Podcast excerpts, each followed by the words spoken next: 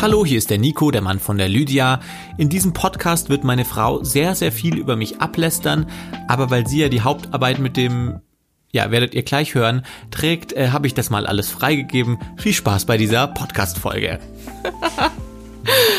ja, herzlich willkommen zu einer neuen Folge Plauschen und Töchter. Mein Stuhl quietscht. Heute eine ganz besondere Folge, vor allem für mich. Warum werdet ihr gleich erfahren. Ich spreche heute mit einmal mit Elena und wir haben Friederike zu Gast. Sie ist die Gründerin von Salon F, ein Club für Frauen und Coworking Space hier in München. Und wir haben heute über das Thema Mutterschaft und Gründung geredet. Ja, wir steigen einfach am besten gleich ein in die Folge. Viel Spaß damit. Plauschen und Töchter Spannende Themen und ehrliche Gespräche. Der Und Töchter Podcast. Die Folge ist ein bisschen eigennützig von mir gedacht, weil ich bin jetzt im sechsten Monat schwanger und ich wollte jetzt einfach mal zwei Mütter fragen, wie sie es gemacht haben. Wie habt ihr es gemacht? Gründen und Mutter sein.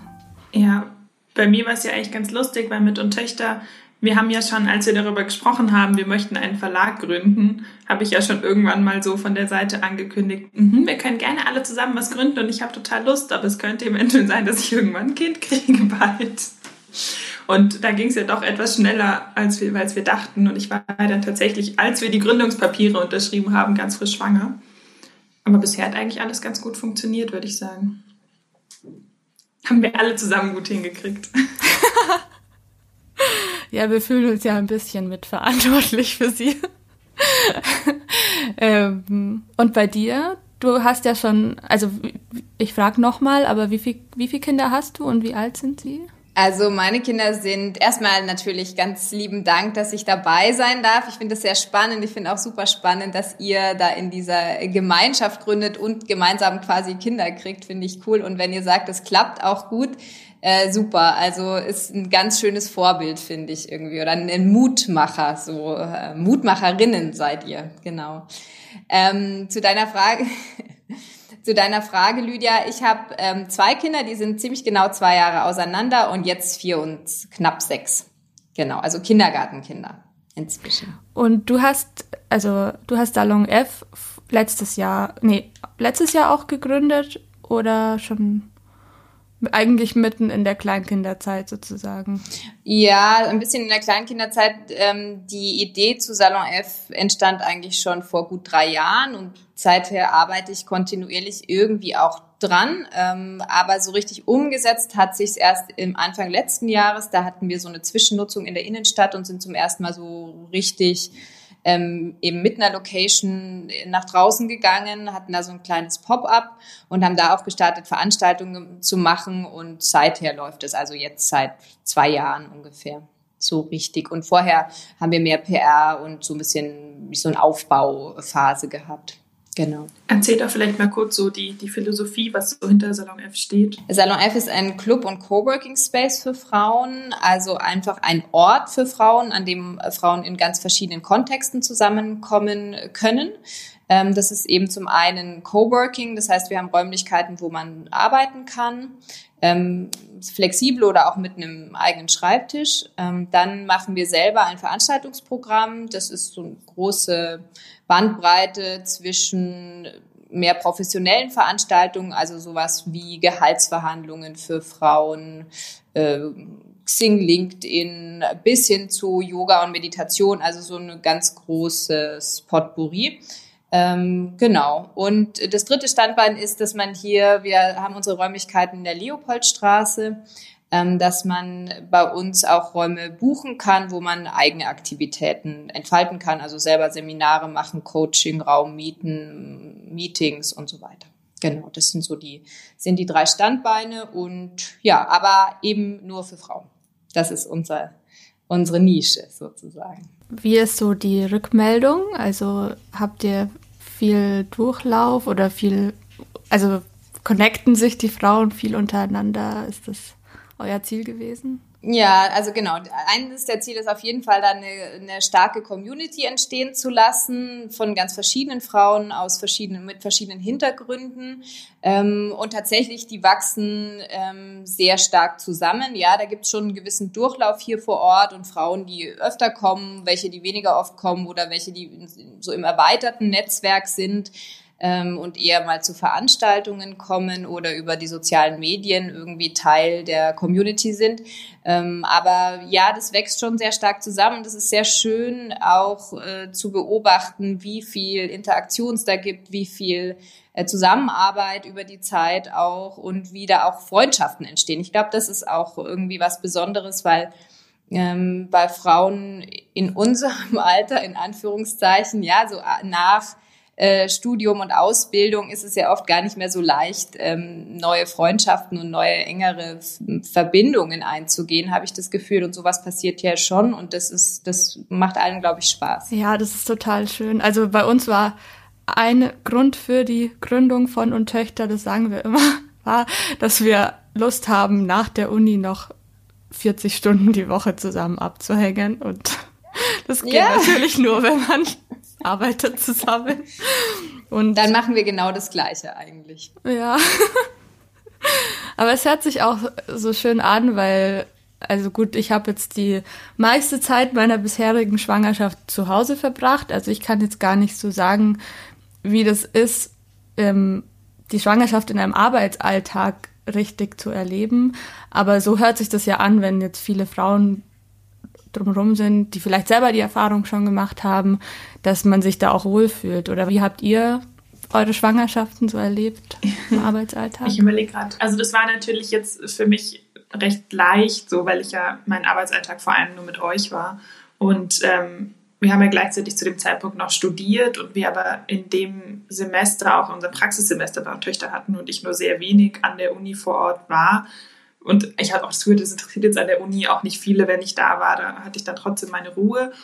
Und so mit euch war das natürlich total schön, das irgendwie so teilen zu können. Das fand ich total schön. Immer dann die Fragen und die, keine Ahnung, die Ultraschallbilder zeigen. Und das ist aber gleichzeitig trotzdem jetzt immer so die Arbeit im Vordergrund stand dass das so, klar, man redet kurz, wenn man sich sieht drüber und dann streichelt man jemand den Bauch und dann, das ist total schön, das hat total viel Spaß gemacht. Und das mag man ja auch, wenn man ehrlich ist, total gerne als, als schwangere Frau dann doch die Aufmerksamkeit und freut einen. Aber dann war es auch schön, weil dann wurde wieder gearbeitet und dann haben wir die Veranstaltungen gemacht und klar, dann ist wieder das Thema ja nichts heben und so und die Leute wuseln um dich rum und du versuchst noch sneaky doch irgendeinen Getränkekasten mit reinzubringen, den dir wieder jemand abnimmt. Aber das hat ja alles bei uns total gut funktioniert. Da waren wir schon ein bisschen streng mit dir. Ich weiß noch, als irgendwer herausgefunden hat, dass man als Schwangere nicht seine Orangen selber schälen sollte. Dachte, ich werde wahnsinnig. Da durfte ich meine Mandarinen nicht mehr selber schälen zwischendurch. Habe ich noch nie gehört. Na, ich auch nicht. Ich hab's, ich mach's jetzt auch. Nee, oder als wir auf der Messe waren, ja, irgendwie, ich hatte so einen schweren Koffer mit irgendwie 20 Büchern, die wir alle abgestaubt haben. Und dann stand ich auch im Zug und war erst so, hm, jetzt merke ich wirklich, den will ich eigentlich wirklich nicht alleine heben. Aber ich musste überhaupt nicht sagen, weil ihr kam schon direkt so angewuselt und irgendwer hat angefangen, meinen Koffer anzuheben und dann zu dritt den da hoch im Zug hoch zu hieven. Also es war echt sehr angenehm mit euch. Und ich war eher traurig, als ich dann die letzten zwei Monate so im Lockdown verbracht habe und gar nicht mehr um euch rum wie war es denn bei dir? Erzähl du doch, wie, wie bei dir die, die Lebensumstände waren vielleicht in dem Moment. Ja, ehrlich gesagt war das gar nicht vermutlich so ganz viel anders wie bei dir, Elena, weil ich auch noch mal ein Studium begonnen hatte. Ich habe noch mal so ein Aufbaustudium gemacht, ein MBA. In, hatte ich schon vor der Schwangerschaft begonnen ähm, und bin da richtig auch aus meinem Beruf rausgegangen. Also es ist ein Vollzeitstudium, ähm, auch relativ intensiv. Und da hat mich dann ganz unerwartet dieses Kind äh, überrascht oder diese Schwangerschaft überrascht, so mitten eigentlich in den ersten Studienmonaten. Und da war aber für mich erstmal auch gar nicht, glaube ich, diese Mutterschaft jetzt eingehen woll, will, weil eben dieses Studium gerade anstand und wir auch ganz, äh, mein jetziger Mann und ich sehr neue Lebenspläne hatten. Wir wollten ins Ausland gehen nach meinem Studium. Und ähm, da habe ich irgendwie war ich erstmal gar nicht so sicher, ob das jetzt alles auch zusammen funktionieren kann. dann haben wir uns äh, doch dafür entschieden und dann ist aber eigentlich, also bewusst mit der Idee, das eben alles zu stemmen. Und deshalb ist äh, die Schwangerschaft eben auch in diesem Studium passiert. Und da ist für mich so ähnlich wie für dich einfach, es ist einfach weitergegangen, auch bis zum Schluss. Und das war auch gut. Also ich habe das vielleicht bei dir auch so ein bisschen rausgehört. Ich habe das schon sehr geschätzt, einfach diese Aufgabe zu haben und jetzt mich auch nicht durch die Schwangerschaft oder nur allein durch diese Schwangerschaft auf einmal zu definieren oder diese Phase, die danach kommt oder diese Mutterschaft und dann hatte ich jetzt nicht das Gefühl, ich gehe wegen der Schwangerschaft jetzt in eine, in eine neue Lebens, in einen neuen Lebensabschnitt, äh, der dann so meine Hauptaufgabe ist. Genau. Und das, das war während der Schwangerschaft gut und das war auch in der ersten Zeit äh, des Mutterseins für mich ganz wichtig, dass ich irgendwie diese verschiedenen ähm, Lebensinhalte gemeinsam habe und da mich eben über diese verschiedenen Rollen auch weiter definieren kann. Genau. Und habe in dem Studium bin ich dann so ein bisschen kürzer getreten irgendwann, weil ich gemerkt habe, oh, ich bin man, also bei mir hatte das schon auch körperliche Auswirkungen. Ich war schon müder als sonst zum Beispiel und habe dann irgendwie ein, zwei äh, Kurse nicht mehr weitergemacht, weil es oft auch lang in die Abendstunden ging ähm, und ist nach hinten gezogen. Aber ja, eigentlich, das war irgendwie ein guter Prozess. Und bei mir war das aber auch so ähnlich wie bei dir. Die anderen Mitstudierenden fanden das dann schon irgendwie lustig und haben dann alle mitgefiebert ganz zum Schluss, wann das Kind denn jetzt kommt und ob sie dann im Unterricht den Krankenwagen rufen müssen und so. Das fanden die natürlich spaßig. Ja. Das, so habe ich es mir immer vorgestellt, dass ich unter ganz vielen Leuten bin und dann platzt die Fruchtblase. So wie in so einer Serie stellt man sich das doch vorher immer vor. Und dann war ich ganz traurig, als Lockdown war und mir so klar war, also egal was passiert, im schlimmsten Fall sind wir halt zu zweit zu Hause. und im besten Fall auch. Aber vielleicht auch geruhsam. Aber wie, wie geht's dir, Lydia, mit allem gerade so? Ja, also ich habe jetzt im ersten Trimester meine Masterarbeit geschrieben und äh, da war ich halt eigentlich die ganze Zeit zu Hause. Ich bin jetzt auch nicht so eine, die viel in die Bib geht, sondern ich schreibe von zu Hause aus. Und weiß nicht, mir ging's auch gut. Also ich, mir war manchmal schlecht, aber das war's auch schon. Und ich war müde, aber das Gute daran, zu Hause zu schreiben, ist, dass ich halt zwischendurch einfach mal ein paar Powernaps gemacht habe. Dann konnte ich halt auch abends mal weiterschreiben oder so. Ähm, aber mir fehlt schon auch jetzt so dieses meinen Bauch allen präsentieren und zeigen, wie weit er gewachsen ist und so. Ähm, ja, man kann das schon immer in, in Zoom oder so in die Kamera halten, aber ähm, ja, mal schauen, wie es jetzt so weitergeht. Also mir geht's richtig gut damit und ich freue mich auch, aber ich kann auch ähm, mich sehr damit identifizieren, was du gesagt hast, weil ich habe auch das Gefühl, ich will Mutter werden und ich will das alles mit einem Baby und Kind und alles erleben, aber ich habe auch das Gefühl, und Töchter wird mich auch ein bisschen davor retten, da so verloren zu gehen. Und deswegen freue ich mich so sehr, dass das so parallel jetzt so läuft und wir schauen jetzt einfach mal, wie es läuft und ähm, ich muss auch sagen, mein Partner ist da sehr offen dafür, auch zu Hause zu sein und bei dem Kind zu sein. Mal schauen, wie es dann ist, wenn es da ist, aber Ähm, genau, da bin ich gespannt. Also mir geht's gut und ich bin auch, ich freue mich drauf.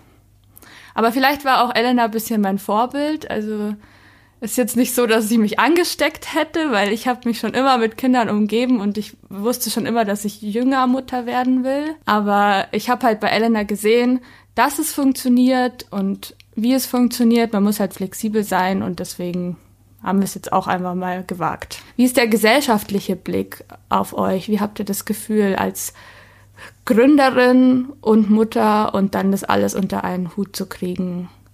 Habt ihr das Gefühl, die Rolle der Frau hat sich da irgendwie geändert oder sind wir Ausnahmen?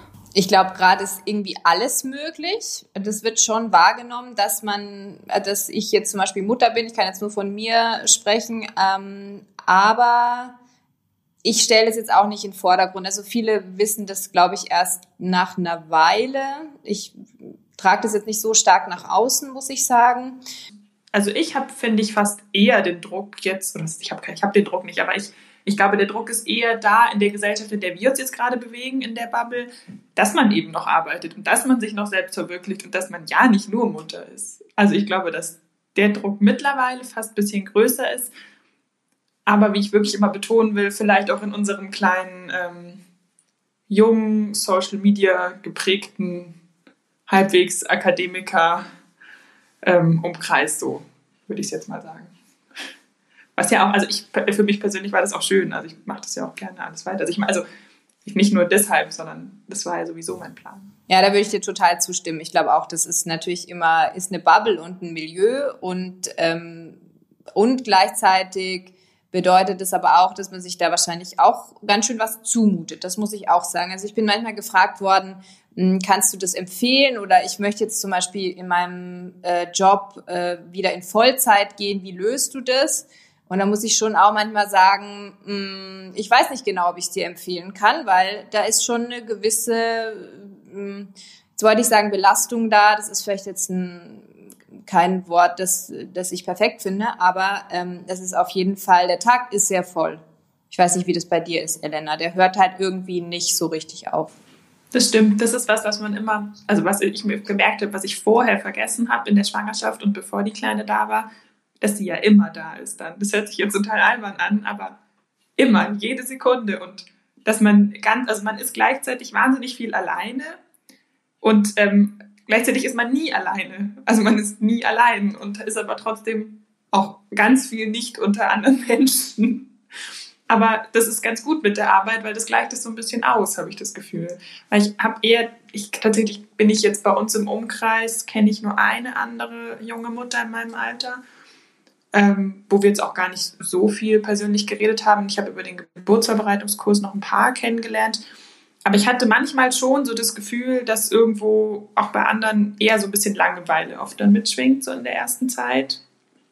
Was ja auch klar ist, weil so schön es ist, man ist halt dann einfach zu Hause und so viel Spaß diese Kleinigkeiten machen. Es sind immer dann doch wickeln und spielen und das ist super schön, aber man will auch gern wieder was für sich machen ich habe das dann gemerkt, so in den ersten Wochen, als ich dann irgendwie mal das erste Mal zwei, drei Stunden am Stück ohne Baby hier in der Wohnung war und irgendwas gemacht habe. Und ich habe mich so gefreut und habe gleich erstmal aufgeräumt. Aber alles wieder so schön gemacht und was gelesen und so. Das war total schön. Und jetzt hat keine Ahnung, ich habe auch das, ich will jetzt nicht sagen das Glück, weil letztendlich ist es ja, sollte es selbstverständlich sein, dass jeder seine Hälfte erfüllt. Aber dass jetzt mein Mann auch selbstständig ist und deswegen wir uns es wirklich ähm, so wie es ja sein sollte, komplett aufteilen können eigentlich. Muss man auch dazu sagen, dass das natürlich ein großes Privileg ist. Ja, ja ich nehme auch zunehmend wahr, dass es tatsächlich ein, oft ein Privileg ist, diesen Weg für sich zu wählen.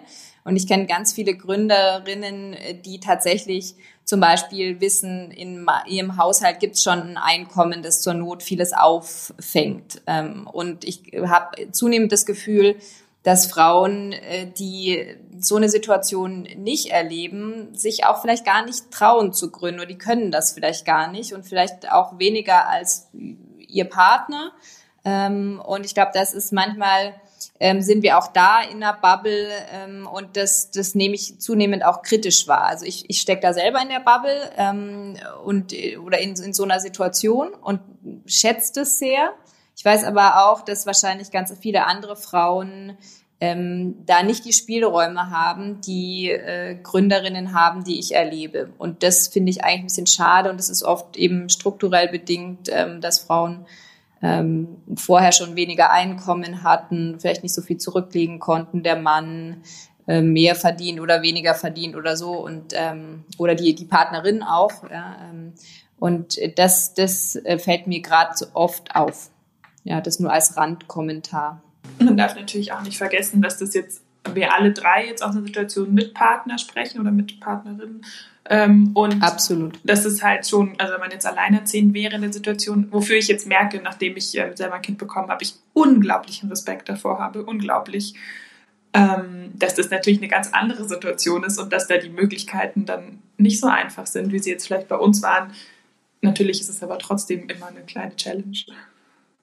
Oder eine große Challenge. Ja das war bei uns auch so. Mein, mein Partner hat immer ein Jahr Elternzeit gemacht, damit ich meine Dinge auch weitermachen konnte nach jedem Kind. Ähm, dafür ist der, wir teilen es relativ stark auf, vielleicht so in der großen Perspektive. Der war eben dann immer ein Jahr zu Hause und dafür ist der aber, wenn er arbeitet, tatsächlich unter der Woche nicht da. Das heißt, ich fühle mich manchmal so ein bisschen alleinerziehend ähm, in den anderen Phasen und äh, ja, genau, deswegen auch mein absoluter Respekt vor äh, Frauen, die das ganz allein stemmen. Da frage ich mich tatsächlich auch manchmal, ist dann Gründung möglich oder so? Also wahrscheinlich auch klar, aber ist halt nochmal eine stärkere Herausforderung. Ja, es kommt ja auch dazu, wenn man gründet, dann ist es ja nicht so, dass man seinen Laptop zuklappt und dann sind die Gedanken weg. Also das musste ich mir selber auch beibringen, auch innerlich abzuschalten und nicht die ganze Zeit darüber nachzudenken, was man besser machen kann, was man anders machen kann und einfach den Feierabend zulassen. Und das ist ja dann nochmal eine Belastung und dazu dann noch, dass man ja damit auch irgendwie Geld verdienen muss, um ein Einkommen für sich und seine Familie zu bekommen. Ähm, genau. Aber ich habe auch, also ich habe viel gebabysittet früher und eigentlich bis vor kurzem noch. Und da sehe ich einerseits auch dieses Modell, dass der Partner oder der Partner viel macht, aber auch alleinerziehend, habe ich auch gesehen. Ähm, und äh, dass ich finde das auch Wahnsinn. Also meine Mutter war auch alleinerziehend mit meinem jüngeren Bruder. Also ich habe noch die Eltern zusammen erlebt, aber mein Bruder war dann schon kleiner und ähm, es ist schon viel machbar, aber man stößt auch schon oft, glaube ich, an seine Grenzen innerlich. Zeigt es vielleicht auch gar nicht so nach außen, aber innerlich. Und ähm, was würdet ihr sagen, was man für sich tun kann, damit es nicht so weit kommt? Also jetzt gar nicht auch nur alleinerziehend, sondern in dem ganzen Gründung, Muttersein, der ganze Zirkus. Also ich glaube, grundsätzlich ist auch nochmal ein Aspekt allgemein, dass es ja wahrscheinlich sehr unterschiedliche Szenarien gibt. Hat man erst Kinder bekommen und dann gründet man oder hat man schon gegründet und ist da in der frühen Phase und dann kommen die Kinder. Das kann, glaube ich, sehr, also die Lebensumstände und dieser Zeitpunkt der Gründung können halt sehr, sehr um, unterschiedlich sein. Genau. Ähm, aber frei, du fragst nach Freiräumen. Also ich habe es ja schon gesagt, ich weiß immer nicht so ganz genau, ob ich, ob ich so ein Lebensmodell, wie ich das im Moment lebe, anderen so echt ans Herz legen kann. Ich muss sagen, ich habe schon sehr wenig Freiräume für mich die letzten Jahre. Also kaum. Ja. Und ich, ich frage mich tatsächlich immer, wie schaffen andere das? Also mir erzählen oft so dieser Klassiker, ich habe auf Netflix gesehen oder ich habe irgendwie mir die Serie reingezogen und das Buch gelesen und so. Hm, schaffe ich nicht, muss ich ganz ehrlich sagen. Und bräuchte das, glaube ich, ganz dringend, aber und verhandle das auch mit meinem Partner immer wieder neu oder wir überlegen gemeinsam, wie können wir uns Freiräume schaffen. Aber wir arbeiten beide so viel und dann gibt's eben noch Kinder und Haushalt und, und alles drumherum, was man so organisieren muss. Hm, das nimmt schon sehr viel Zeit einfach in Anspruch. Und ich würde, ich bin total äh, eigentlich bin ich total gierig auf äh, Impulse von anderen, die auch in einer ähnlichen Situation sind, um zu hören, wie die das machen. Und habe da auch immer voll viel Respekt davor, dass andere das anscheinend irgendwie besser hinkriegen. Jetzt merke ich langsam, nach sechs Monaten ist sie halt viel mehr wach. Und das ein ganz großer Unterschied ist wie vor zwei Monaten, wo ich tatsächlich, auch mal wenn ich mit ihr alleine war, dann hat sie halt mal eine Stunde geschlafen und ich konnte irgendwie meinen Dingen nachgehen. Und dann, wenn es nur ist, sich die Nägel zu lackieren, mal kurz in Ruhe und dann, oh nein, das Baby ist aufgewacht, ich habe aber noch nasse Fingernägel. Aber ich glaube, ein bisschen, wie du beschrieben hast mit der Struktur, das fehlt uns total. Also wir sind von Anfang an die Sache rangegangen, naja, mal gucken, wie es so läuft. Wir machen das dann irgendwie jeden Tag in so ins Blaue hinein, weil eben mein Mann auch selbstständig ist, beziehungsweise wir sind eigentlich zusammen selbstständig mit noch was anderem, wo ich aber jetzt dieses Jahr noch gar nicht viel wirklich für getan habe weil ähm, dann am Ende der Schwangerschaft eben nicht mehr und jetzt halt auch einfach es nicht mehr drin ist, weder zeitlich noch irgendwie, ja, vor allem zeitlich. Und ich jetzt auch und Töchter bei mir so im Vordergrund steht. Und das klappt einerseits gut, wenn man dann auch mal spontan sagen kann, hey, ähm, er nimmt jetzt mal das Baby mit für zwei Stunden irgendwo hin und ich kann zu Hause alleine rumwurschteln, einfach mal mitten am Tag, an einem Dienstag, sage ich jetzt mal. Wo ich dann auch auf, also dann arbeite ich normalerweise auch dann schnell irgendwie was, weil mir jetzt auch gerade das Masterarbeitsthema noch ein bisschen dazu kommt. Und ich versuche aber dann eher in solchen Momenten, dass ich dann ganz kurz noch vielleicht eine halbe Stunde in diesen zwei Stunden habe, wo ich dann sowas nicht mache, wo ich irgendwas für mich mache. Und manchmal ist es dann tatsächlich irgendwas aufräumen und manchmal ist es halt auch irgendwas Schönes dann. Und das versuche ich noch so ein bisschen beizubehalten. Ich glaube aber, dass das ein ganz großer Unterschied ist, ob die Kinder noch Babys sind oder dann Kleinkinder, die ja eine ganz andere Aufmerksamkeit brauchen dafür ist es halt jetzt immer noch ein Thema mit Stillen und länger als drei Stunden kann ich jetzt im Alltag eigentlich auch nicht weg sein. Das geht dann mal und dann waren wir zum Beispiel einen Tag lang bei der Druckerei in, Google, äh, in Druckerei in Österreich bei Google. Da sind Lydia und ich morgens hingefahren im Auto und abends wieder zurück. Und es hat gut funktioniert mit Abpumpen und dem ganzen Drama. Aber es ist halt, halt dann braucht Planung und man muss vorher genug abgepumpt haben. Und es war das erste Mal, dass wir das gemacht haben. Und dann war, meinte mein Mann vor irgendwie eine Woche vorher, also ich brauche mindestens zehn Beutel Milch, sonst kannst du nicht fahren. Und ich glaube, dass das Kind maximal vier trinkt am Tag und ich habe ihn dann auf acht runtergehandelt. aber das war dann, also das war natürlich für ihn auch eine Challenge, war das erste Mal alleine zu sein. Und aber irgendwie klappt es dann schon. Man gewöhnt sich auch dran. Also irgendwie. Man ist natürlich auch oft stolz auf sich, oder? Ich weiß nicht, wie euch das geht. Man ist schon auch stolz, dass man einfach viel hinkriegt. Also das ist auch cool. Äh, Lydia, wie, wie planst du denn die Zeit nach, dem, nach der Geburt? Also ich habe, ich weiß ja nicht, wie es weitergeht mit dem Lockdown und wie es dann im Krankenhaus ist oder nicht, keine Ahnung. Aber ich habe auch gesagt, ich werde halt schauen, dass wenn es mir gut geht, dass ich so früh wie möglich wieder heimkomme. Vor allem ist meine Mutter auch ähm, Krankenschwester und die kann auch vorbeikommen und mal ein bisschen für mich sorgen und sieht dann schon, ob ich irgendwas brauche oder nicht. Ähm, und da habe ich dann schon zu meinem, ja, mittlerweile Mann auch gesagt, ähm, ja, wenn wir früh kommen, dann musst du das Kind zum Kinderarzt bringen. Und ich glaube, das ist so die, worauf ich ihn jetzt vorbereite, aber er ist auch schon, er ist da schon sehr gut dabei, aber ich glaube, man muss einfach den Männern auch mehr zutrauen oder den Partnerinnen. Also, das ist so, wenn man als Frau vielleicht auch ein bisschen mehr loslässt, dann trauen sie sich auch mehr und ich, so planen wir das mal, dass jeder von uns einfach das macht, was er kann und nicht irgendwem was wegnimmt oder nicht. Und ein bisschen, er ist ja auch ein bisschen neidisch, dass ich das Kind jetzt immer hier bei mir habe und so. Also mal gucken, wie es läuft. Ich, wir haben jetzt auch schon einen Kinderwagen angeschaut und da ist er weggelaufen, weil er Angst hatte. Das verstehe ich voll. Kinderwagen kaufen war die Hölle, finde ich. Ich fand auch Kinderwagen kaufen die Hölle. Fürchterlich man soll die dann Probe fahren und damit rumlaufen. Woher soll man denn wissen, was ein gemütlicher Kinderwagenfahrmoment ist? Also fürchterlich. Und alle kosten unglaublich viel. Ich wollte gar keinen Kinderwagen kaufen. Ja, wir waren auch nicht sicher. Wir hatten dann, aber meine, meine Eltern wollten uns sehr gerne einen Kinderwagen kaufen und auch gerne einen ganz tollen. Jetzt haben wir das SUV-Modell unter den Kinderwegen, glaube ich super. Aber er, er, ist wirklich praktisch, aber. Ich habe mich einen geweigert einzukaufen, dann hat mein Mann irgendwann einen gekauft, weil ich irgendwie nur einen geliehen hatte und ich laufe ich seit Jahren mit diesem Kinderwagen rum, den ich echt hässlich finde und es ist, ist mir immer täglich ein Graus.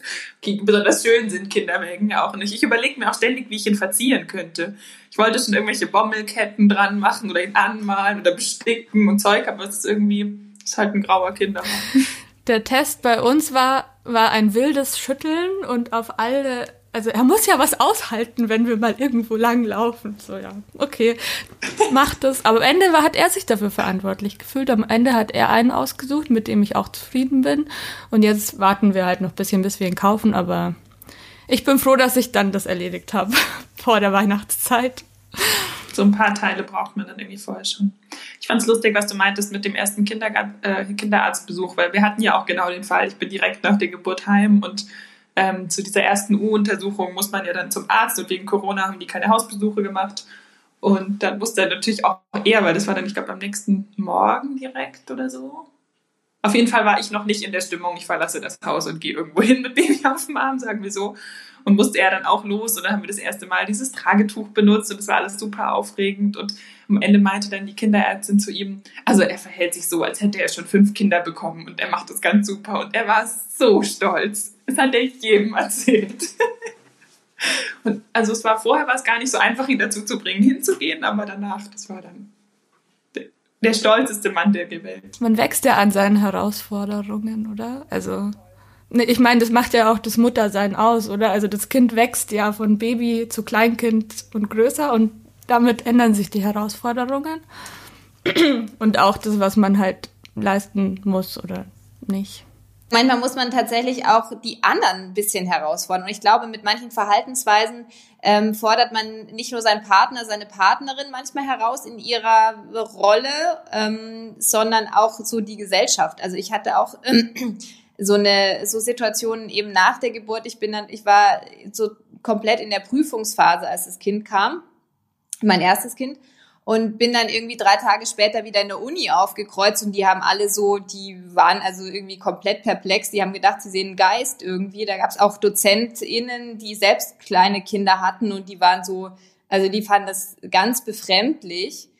Und, und ich verstehe das auch inzwischen, glaube ich, besser, aber das ist, also manche Dinge, die sind einfach so, ähm, die, die kommen den Menschen auch in unserer Zeit jetzt irgendwie ungewöhnlich vor oder so.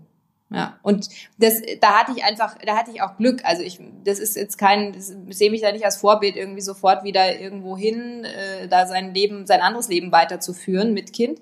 Ähm, aber und hatte halt auch eine Geburtssituation, die das ermöglicht hat. Ja, das ist, das ist gar nicht selbstverständlich. Ähm, aber ja, für viele andere ist das, ist das halt schon so ein bisschen so ein äh, Wow oder so. Und das finde ich auch interessant als solches. Ja. Mhm. Aber das ist ein gutes Stichwort. Ähm, welchen Erwartungen bist du denn so im Laufe der letzten Jahre begegnet von außen? Also auch mit Aussagen wie du arbeitest zu viel oder du arbeitest zu wenig, du bist zu viel mit den Kindern, zu wenig mit den Kindern. Ähm, wie, wie haben denn die Leute so reagiert auf alles, was du so gemacht hast in letzter Zeit? Oder hast du da Beispiele?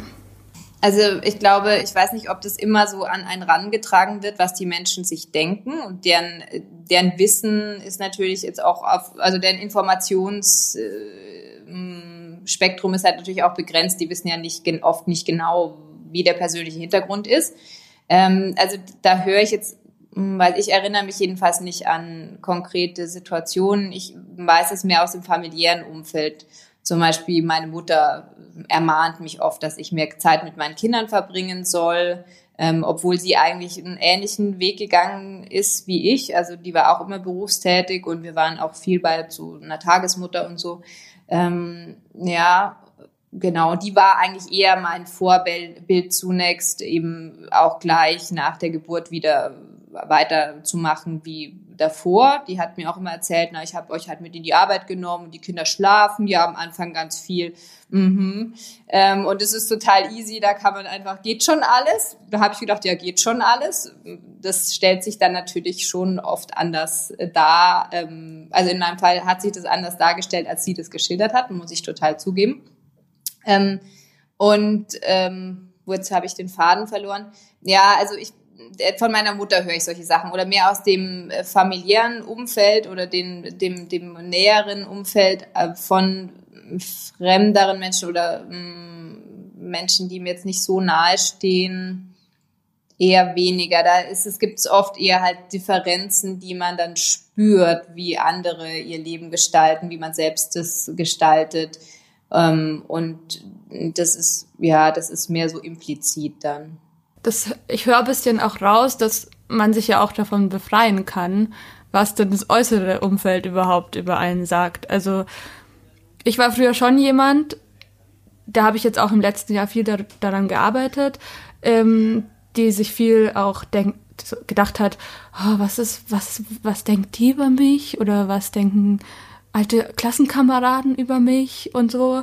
Und davon habe ich mich jetzt gezielt versucht zu befreien und man hört ja auch raus, dass ähm, wenn man sich davon befreit, dann kommt es einem auch gar nicht so nah. Also dann lebt man halt sein Leben und die anderen können denken, was sie wollen. Das finde ich eigentlich einen ganz guten, ähm, ja, wie sagt man, eine ganz gute Aussage. Wie ist es bei dir, Elena? Hast du da schon Erfahrungen? Also ich glaube, im näheren Umfeld, dadurch, dass ich die, die Erste bin, die ein Kind bekommen hat, sind die Leute wenig wertend. Die meisten sind immer alle sehr so, oh, ihr macht es so cool. Und es gibt besonders in so Momenten, wenn man halt das Kind in der Arbeit beim Arbeiten dabei hat oder Jetzt durch Corona war das ja eh nicht so der Fall, aber ich glaube, wir waren auf einer Party. Da war sie so zwei, drei Monate alt. Hat auch am Anfang gut funktioniert, hat sie geschlafen, dann war sie halt wach und dann dachten wir die ganze Zeit, oh, geht das jetzt klar und sie ist wach und die Leute kuscheln sie und das war eigentlich für alle was total cool und wir haben halt geguckt, dass irgendwie niemand bei ihr raucht oder so, aber man vergisst, es vergessen immer alle so ein bisschen, die sind dann, ach geil, ja, es sieht so einfach aus bei euch, voll cool, dass man alles macht und dafür aber dann trotzdem nachts nicht schläft zum Beispiel. So Kleinigkeiten, die dann so, hm, und es klappt alles, aber deswegen schläft man trotzdem am Anfang vielleicht maximal vier Stunden mit Unterbrechungen, so gefühlt hatten wir phasenweise. Und auch zur Zeit haben wir wieder so eine Phase, ich glaube gestern Nacht war ich wortwörtlich jede Stunde kurz mal wach. Ich weiß nicht, was das gerade wieder für eine Phase ist, aber es ist irgendwie gerade so. Immer so jede volle Stunde habe ich das Gefühl, kriege ich so ein paar Tritte von der Seite. So einmal, mm, einmal kurz quengeln, dann ist auch alles wieder gut. Aber das, also das ist auch so was, das sehen die Leute ja dann gar nicht so. Und das erzählt man aber ja auch nicht so. Man ist ja jetzt auch nicht, will ja auch nicht ständig jammern. Man will ja auch, man will ja auch gerne diese coole Mama sein, die alles hinkriegt, wo alles gar kein Problem ist und alles entspannt funktioniert. Und ich glaube, das ist oft eher auch vielleicht das Problem, dass dann auch die Leute gar nicht sehen, dass es schon schwieriger ist. Weil man das ja auch selber nicht erzählt. Macht man sich den Druck praktisch auch selber von innen? Dass man. Ja, bestimmt manchmal schon, ja. Obwohl ich glaube wirklich, ich hatte es relativ vergleichsweise einfach, weil sie ja jetzt wirklich ein ich glaube, vergleichsweise sehr entspanntes Kind ist, meine Tochter. Und, und dann funktioniert es dann mal doch nicht so gut und hat sie einen schlechten Tag. Und dann, klar, sind wir auch darauf angewiesen, dass das ihr anderen vier ähm, auch dann mitmeistert, sag ich mal, wenn dann halt dann mal doch zwischendurch ein schreiendes Baby beim Arbeiten dabei ist. Aber da fühle ich mich halt auch in der Umgebung super wohl. Also da habe ich jetzt auch das Gefühl, das ist, mal dann ist es halt mal so und dann kommen alle damit klar. Und ich glaube, es ist oft auch Menschen ohne Kindern ja gar nicht in einer repräsentativen Weise vermittelbar, was ein Alltag mit Kindern bedeutet oder was es bedeutet, halt in der Nacht wenig zu schlafen und unterbrochen zu werden. Das sind einfach, das sind ja auch Realitäten, die die noch nie erlebt haben. Und ich glaube, äh, ja, und das ist auch total fair. Das, das, das kann, da lebt man in so unterschiedlichen, äh, unterschiedlichen Lebensrealitäten. Da, da ist eine Übersetzung oft gar nicht ganz äh, sinnvoll möglich. Und ja, ja, das ist einfach Fakt, glaube ich. Das ist mir auch schwanger immer aufgefallen, dass vor allem Frauen, die selber schon ein Kind bekommen hatten, und in meinem Umfeld waren es dann tendenziell eher ältere Frauen oder Freunde von meinen Eltern oder so, wurden immer mich ganz oft gefragt, wie geht's dir eigentlich? So was jetzt sonst, keine Ahnung, auf die die kommt jetzt keiner so explizit zu fragen. Und ich will immer ganz arg, auch dass ich dran denke, die Lydia immer öfters danach zu fragen, wie läuft alles und so. Weil ich fand es einerseits schön, andererseits wusste ich auch oft nicht, was ich dazu sagen soll. Ja, gut, passt schon, danke. Aber dass halt dann doch alle wieder wissen, ja, es ist manchmal gar nicht so einfach, das schwanger emotional auch und körperlich alles so hinzukriegen. Bei mir ist es jetzt so, dass ich freue mich auch, also ich habe auch viel mit einer ähm, Frau zu tun, die auch schon zwei Kinder hat und die ist da total, die fragt mich jeden Tag und wie geht's dir und Wirklich. Und ich habe mir jetzt sogar angewöhnt, sogar ein bisschen zu jammern. Also sogar ein bisschen auch zu sagen, wenn nicht alles super ist. Weil ich mir jetzt so gedacht habe, es ist nicht alles super. Und ich habe auch manchmal, also mir ist auch zwischendurch noch schlecht. Oder ich habe diese, weiß nicht, Übungswehen oder keine Ahnung, dass, dass es halt, man sich dann denkt, früher habe ich mich komplett, hätte ich das ignoriert und wäre darüber hinweggegangen und wer hätte meinen Tag so weitergemacht. Aber jetzt bin ich halt nicht nur für mich selbst verantwortlich, sondern auch für dieses Kind, das da ist. Also da versuche ich mich auch dazu zu zwingen, nicht so mich über mich selbst, über meine Bedürfnisse hinweg alles so weiterzumachen und zu arbeiten und über meine körperlichen Grenzen auch manchmal zu gehen. Und das ist was, was ich jetzt versuche, mir beizubringen. Und deswegen ist es ganz schön, wenn man zwischendurch gefragt wird. Es ist immer so ein Wissen, das, wie geht's dir? Und ich finde auch dieses, in welcher Woche bist du, daran weiß man auch, dass die ähm, sich schon mal mit Schwangerschaften auseinandergesetzt haben.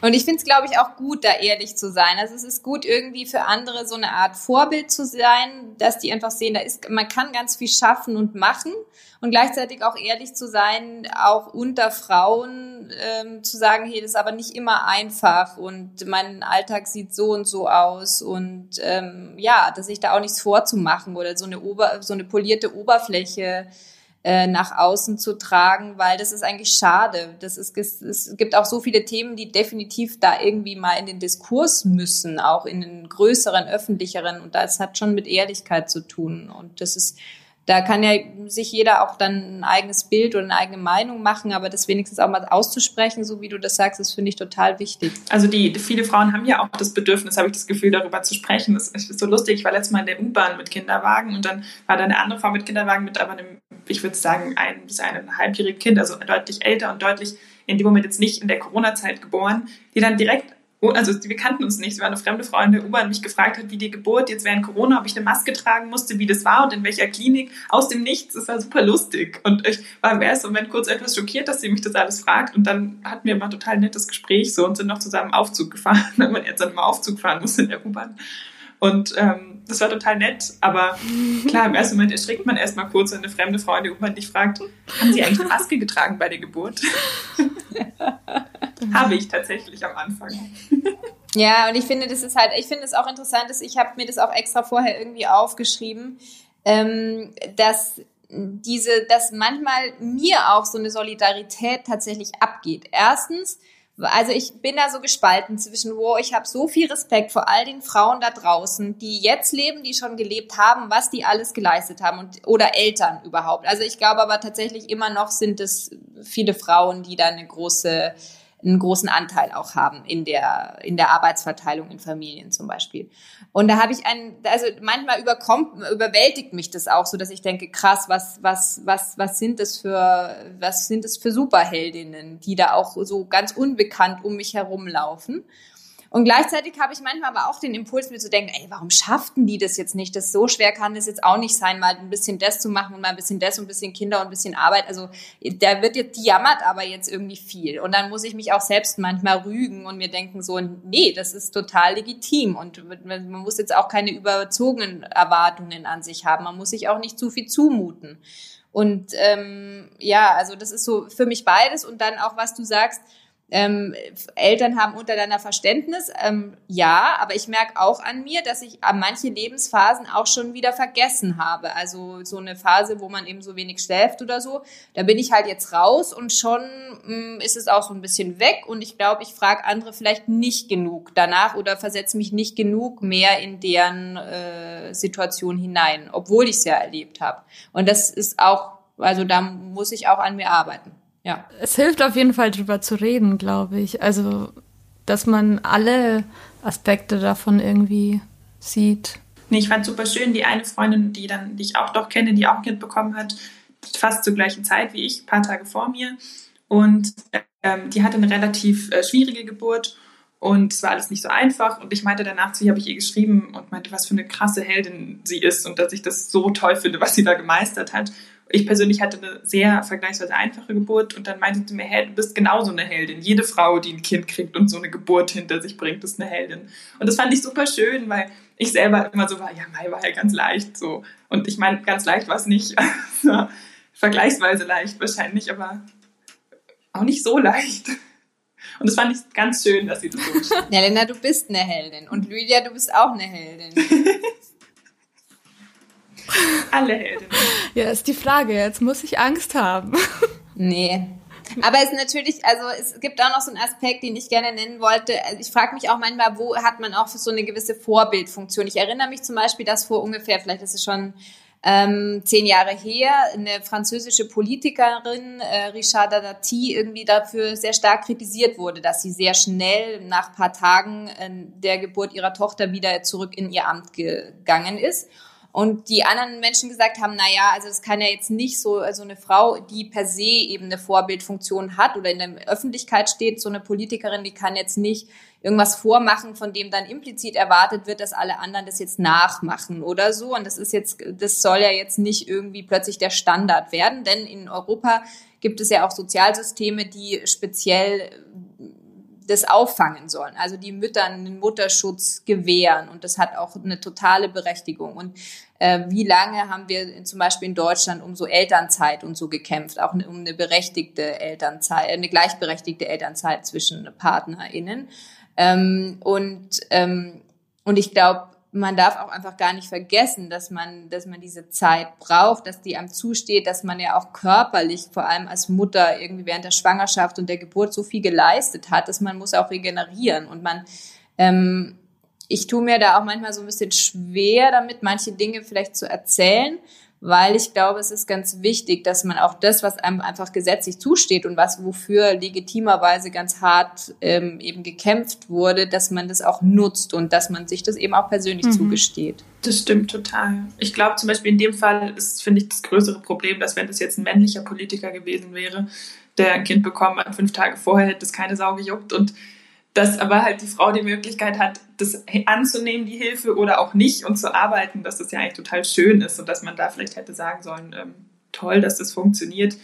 Aber klar, man soll, muss sich auf jeden Fall auch die Zeit nehmen, wenn man sie braucht und sie hat. Und ich meine, trotz allem ist ja diese Elternzeit jetzt auch nicht ewig. Ich weiß das offiziell, ich glaube sechs Wochen vor der Geburt.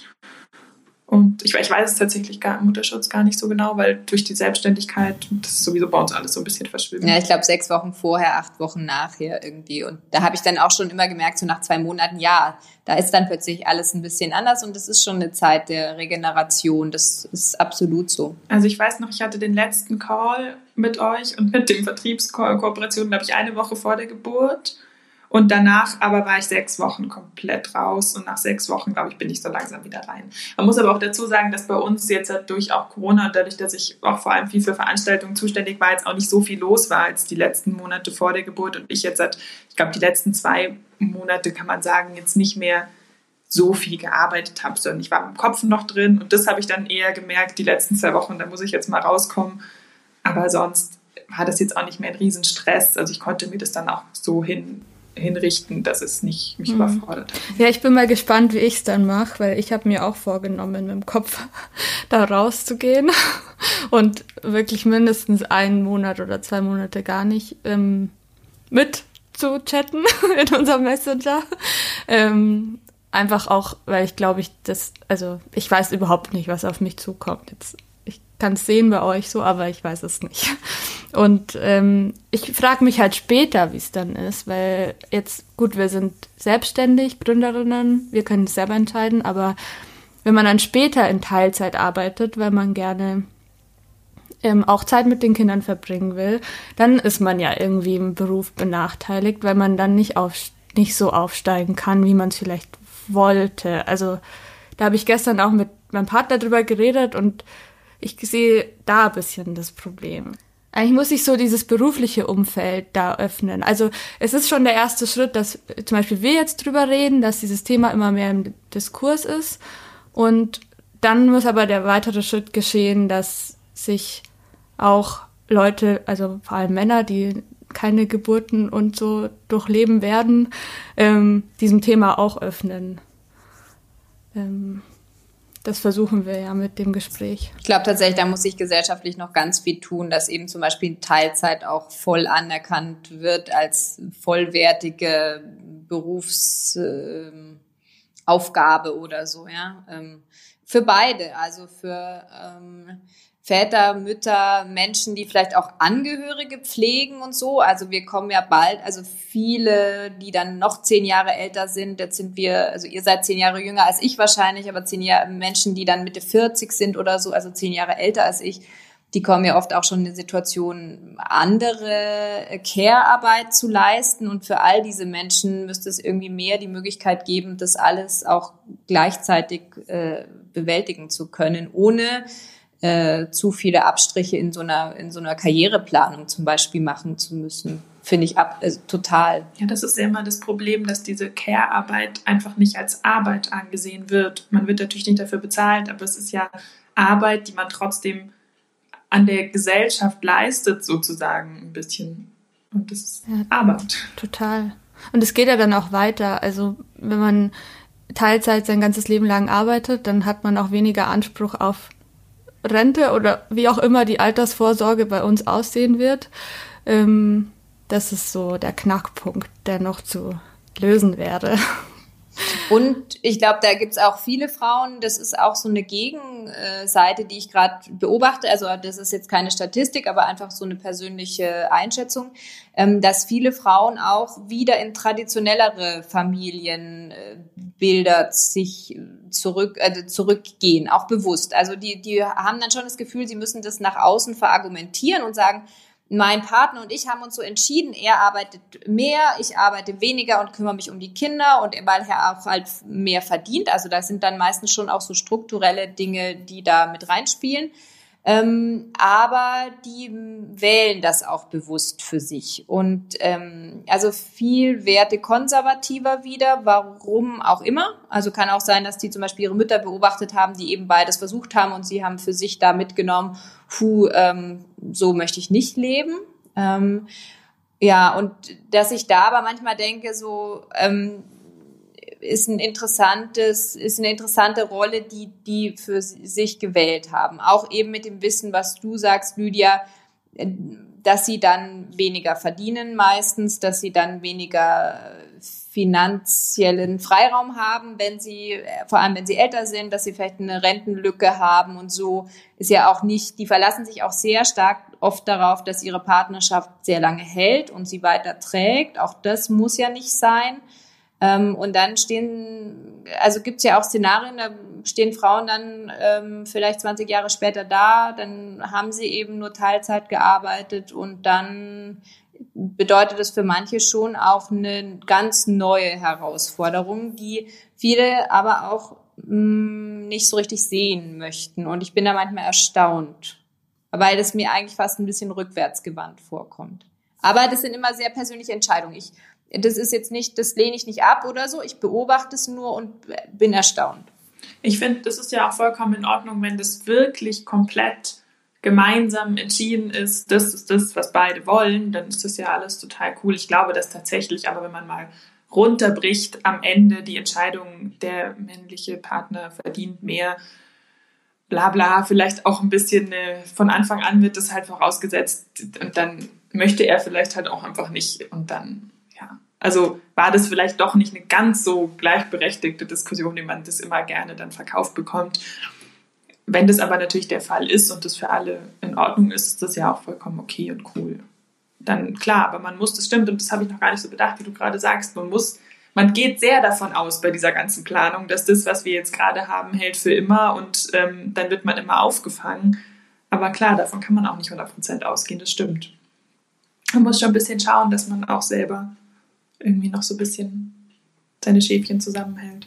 Und ich glaube, so ein Modell verlangt natürlich umgekehrt auch von Vätern und die stellen das ja auch manchmal zur Kritik zurecht, ähm, dass sie eben diese Rolle des Brotverdieners äh, einnehmen und irgendwie da arbeiten müssen und vielleicht ihrer Familie nicht genug Zeit oder so viel Zeit schenken können, wie sie sich vielleicht wünschen würden in ihrem Innersten und dass sie auch so in so eine Rolle gedrängt werden, manchmal auch von der Gesellschaft. Und ich glaube, da ist vielleicht ähm, auch noch ein weiter Weg hin, ähm, dass Männer da nicht solchen Vorurteilen ausgeliefert sind, so wie wir vorhin über Vorurteile gegenüber Frauen und Müttern gesprochen haben. Aber ich glaube einfach auch, dass ein Mann, der ähm, bei seinem Arbeitgeber sagt, er möchte jetzt ein Jahr in Elternzeit gehen, wahrscheinlich auch erstmal tendenziell oft auf Unverständnis stößt, was natürlich auch ein ganz großes mhm. Problem ist.